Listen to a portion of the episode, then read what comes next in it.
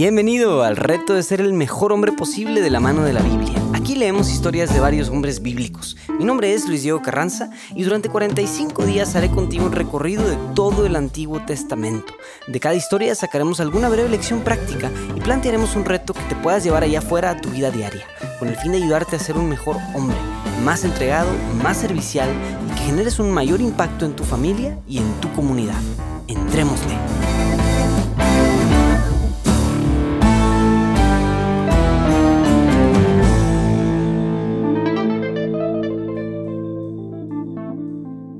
Bienvenido al día 43. Son los últimos tres días de nuestro programa de retos. La verdad no me lo puedo creer. No te voy a negar que parte de mí va a extrañar mucho andar haciendo esto. Ya me acostumbré, ya me gustó mucho y no quiero dejar de hacerlo.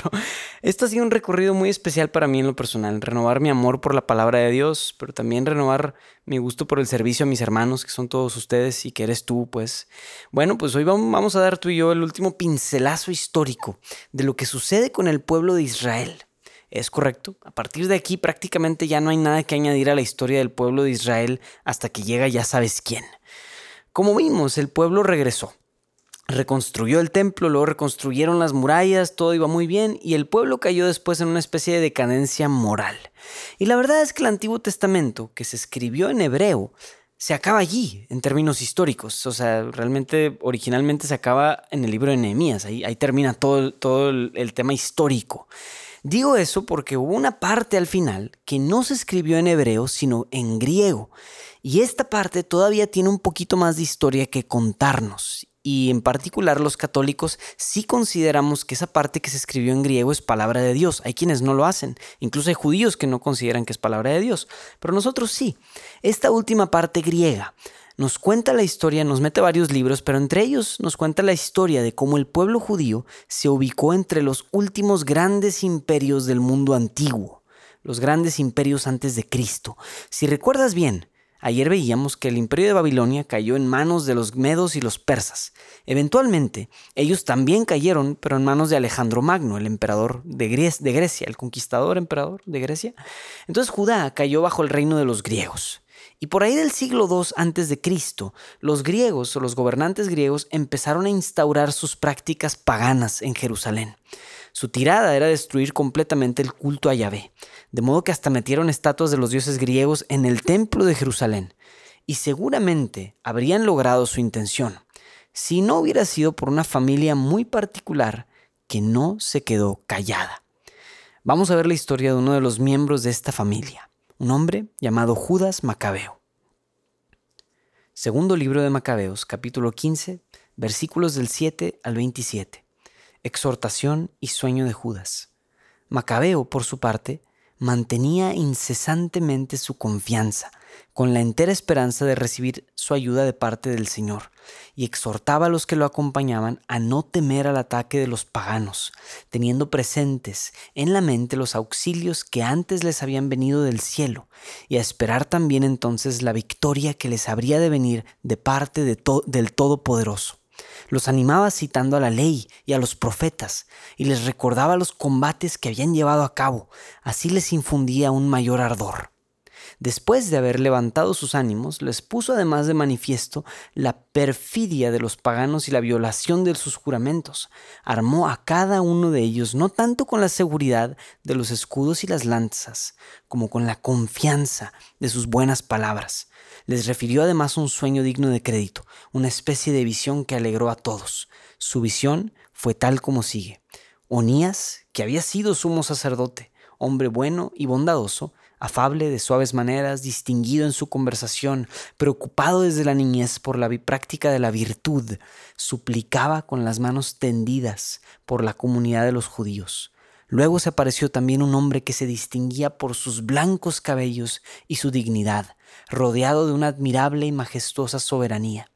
Onías había dicho, Este es el que ama a sus hermanos, el que ora mucho por su pueblo y por la ciudad santa, Jeremías, el profeta de Dios. Jeremías, teniendo a su diestra, había entregado a Judas una espada de oro, y al dársela había pronunciado estas palabras. Recibe como regalo de parte de Dios esta espada sagrada, con la que derrotarás a los enemigos. Disposiciones de los combatientes. Animados por estas bellísimas palabras de Judas, capaces de estimular al valor y de robustecer las almas jóvenes, decidieron no resguardarse en la defensa, sino lanzarse valerosamente a la ofensiva, y que en un cuerpo a cuerpo la fortuna decidiera porque peligraban la ciudad, la religión y el templo. En verdad, que el cuidado por sus mujeres e hijos, por sus hermanos y parientes quedaba en segundo término. El primero y principal era por el templo consagrado. Igualmente, para los que habían quedado en la ciudad no era menor la ansiedad, preocupados como estaban por el ataque en campo raso. Todos aguardaban la decisión inminente. Los enemigos se habían concentrado y el ejército se había alineado al orden de la batalla. Los elefantes se habían situado en un lugar apropiado y la caballería estaba dispuesta en las alas. Entonces Macabeo, al observar la presencia de las tropas, la variedad de las armas preparadas y el fiero aspecto de los elefantes, extendió las manos e invocó al Señor, que hace prodigios, pues bien sabía no por medio, que no por medio de las armas, sino según su decisión, concede él la victoria a los que la merecen. Decía su invocación de la siguiente forma, Tú, soberano, enviaste tu ángel a Ezequías, rey de Judá, que dio muerte a cerca de 185 mil hombres del ejército de Sennacherib. Ahora bien, Señor de los cielos, envía un ángel bueno delante de nosotros para infundir el temor y el espanto, que el poder de tu brazo hiera a los que han blasfemado a atacar tu pueblo santo. Así terminó sus palabras. Derrota y muerte de Nicanor. Mientras la gente de Nicanor avanzaba al son de las trompetas y cantos de guerra, los hombres de Judas entablaron combate con el enemigo entre invocaciones y plegarias, luchando con las manos, pero orando a Dios en su corazón. Abatieron a no menos de 135 mil hombres, regocijándose mucho por la manifestación de Dios. Palabra de Dios. Perdóname, estuvo un poco larga, yo sé, pero la verdad valió la pena.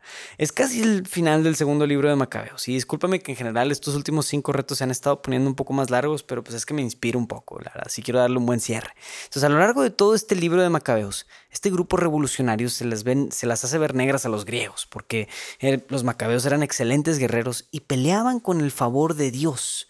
Ahora, solo para terminar la historia bien y no dejarla medias, para hacer perder piso a los griegos, en el libro vemos que los judíos empiezan a aliarse con los enemigos de los griegos, creyendo que era una excelente idea. Así que van con los espartanos y se alían con ellos. Y luego deciden aliarse con un pequeño grupo que estaba comenzando a ganar mucho poder. Este grupo luchaba muy bien y tenía una sed insaciable de conquista se llamaban los romanos. Esto sí, que poco después llegarían a su vez a gobernar sobre los judíos con mucha opresión, hasta ser ellos finalmente quienes destruyan Jerusalén por ahí del año 70 después de Cristo. En sí, esa es la lamentable historia política del pueblo judío. Y este es el contexto histórico en donde nacerá nuestro Salvador Jesús. Un grupo de nómadas que pasó a ser esclavos de Egipto, que fue liberado, luego conquistó una tierra, luego la pobló, luego una poderosa monarquía, luego se convirtió en un reino dividido, un grupo de exiliados, deportados y ahora parte de uno de los imperios más grandes que andan cambiando a cada cierto tiempo. Primero Asiria, Babilonia, Persia, Grecia y finalmente Roma. Y bueno, en este relato de Judas Macabeo podemos ver un carácter excepcional. Judas muestra ser un hombre sumamente valiente, que logra enfrentarse a situaciones sumamente negras y vencerlas. Podemos reconocer que hay en él una virtud particular, que hacía que Judas fuera un excelente líder, y es la virtud de la valentía, que va de la mano un poco con la fe, pero más una virtud humana es la valentía. Esta virtud que es pariente de la fortaleza y del coraje, no debe de confundirse con el ser temerario. El hombre temerario es el que se arriesga de más, arriesga a su alrededor.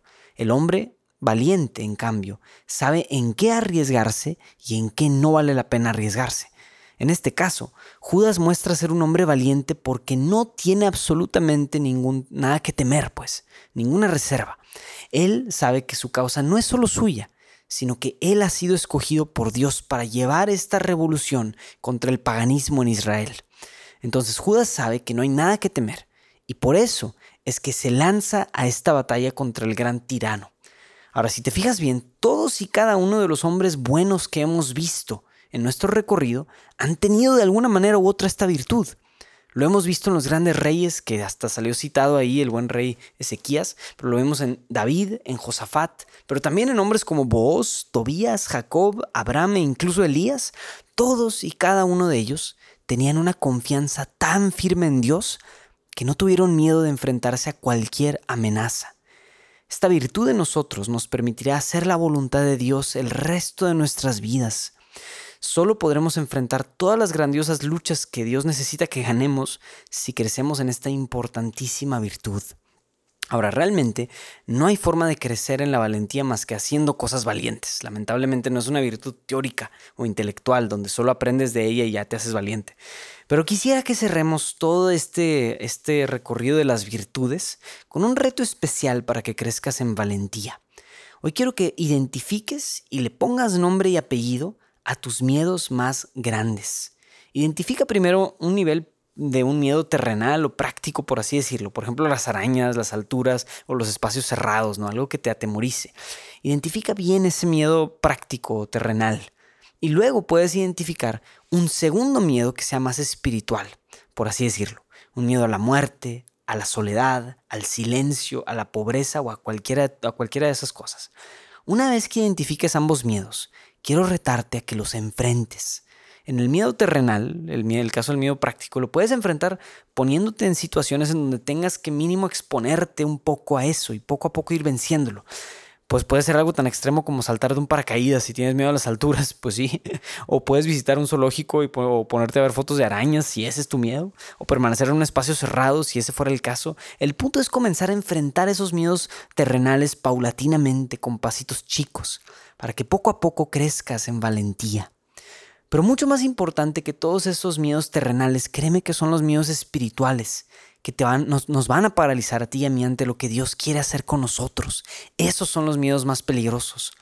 Así que hoy quiero que le dediques tiempo a enfrentar y confrontar esos miedos delante de Dios, porque ni la muerte, ni la soledad, ni la pobreza, ni la enfermedad realmente son malas noticias para el que siempre tiene razones para confiar y para ser valiente.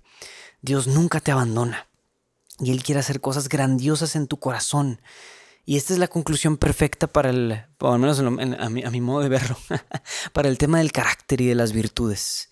No hay mejor virtud, no hay mejor crecimiento en carácter que el atreverte Atreverte a cosas grandiosas, a ese gran destino que Dios tiene para tu vida.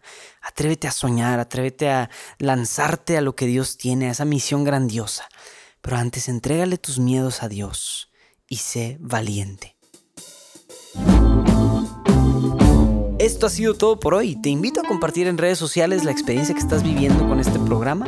Asegúrate de seguirnos desde la plataforma de podcasts y también a darte de alta en la lista de emails en retohombre.jdn.app para que no se te pase ninguno de los días de este programa. También si quieres compartirme tu experiencia de cómo estás viviendo estos retos, te invito a que me escribas a mi correo personal del Mi nombre es Luis Diego Carranza, invitándote a seguir siendo el mejor hombre posible. Nos vemos mañana.